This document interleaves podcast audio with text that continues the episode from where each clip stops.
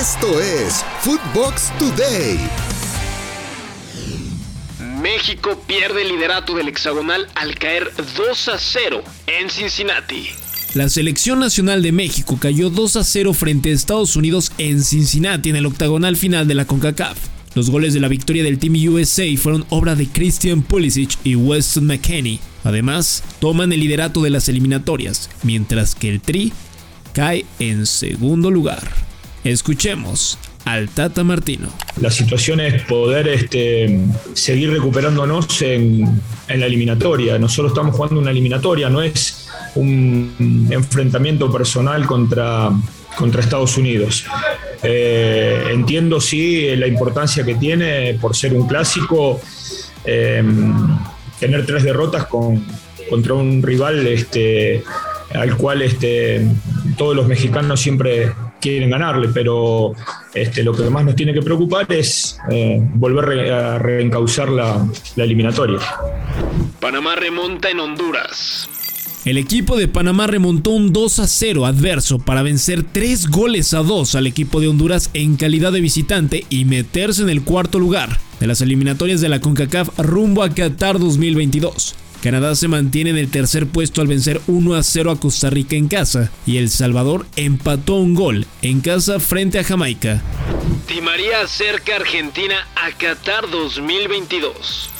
Con un gol en solitario de Ángel Di María, la selección de Argentina venció 1 a 0 a Uruguay en Montevideo, en duelo eliminatorio rumbo al Mundial de Qatar 2022. Con la victoria, la albiceleste es segundo del clasificatorio de la Conmebol con 28 unidades, mientras que Uruguay es sexto con 16 puntos. Regresa Dani Alves al Barcelona.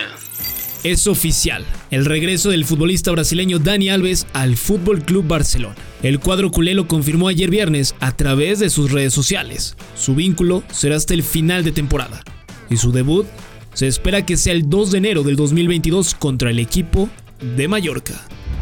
Sergio Agüero apaga rumores sobre su retiro. El delantero del Barcelona negó rotundamente en redes sociales que su retiro de las canchas esté próximo, luego de que sufriera una arritmia cardíaca que presentó hace unos días durante un partido con el conjunto Blaugrana en la Liga Española.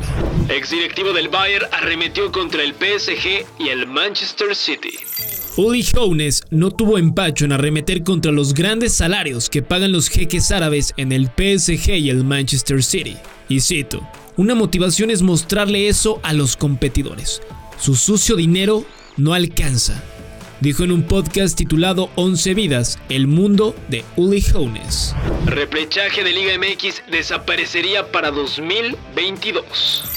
El calendario de la Liga MX sufrirá modificaciones para la Apertura 2022 por la Copa del Mundo de Qatar, la cual se realizará en noviembre del 2022. El presidente de la Liga MX dijo para Fox Sports que podría desaparecer el reprechaje para poder terminar a tiempo el torneo.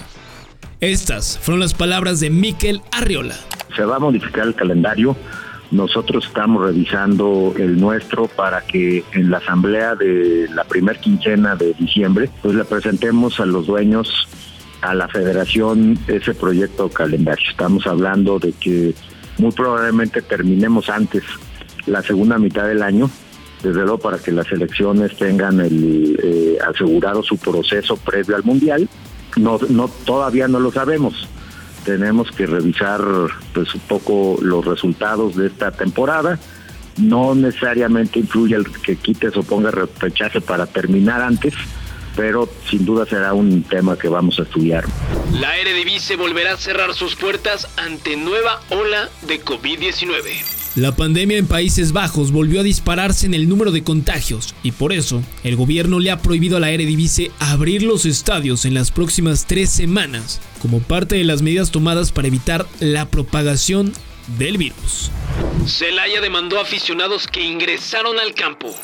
Tras el castigo impuesto por la comisión disciplinaria al Celaya, la directiva del equipo sentará un precedente al presentar una demanda ante el Ministerio Público contra los aficionados que saltaron al terreno de juego para que ellos sean los que paguen la multa de 215 mil pesos.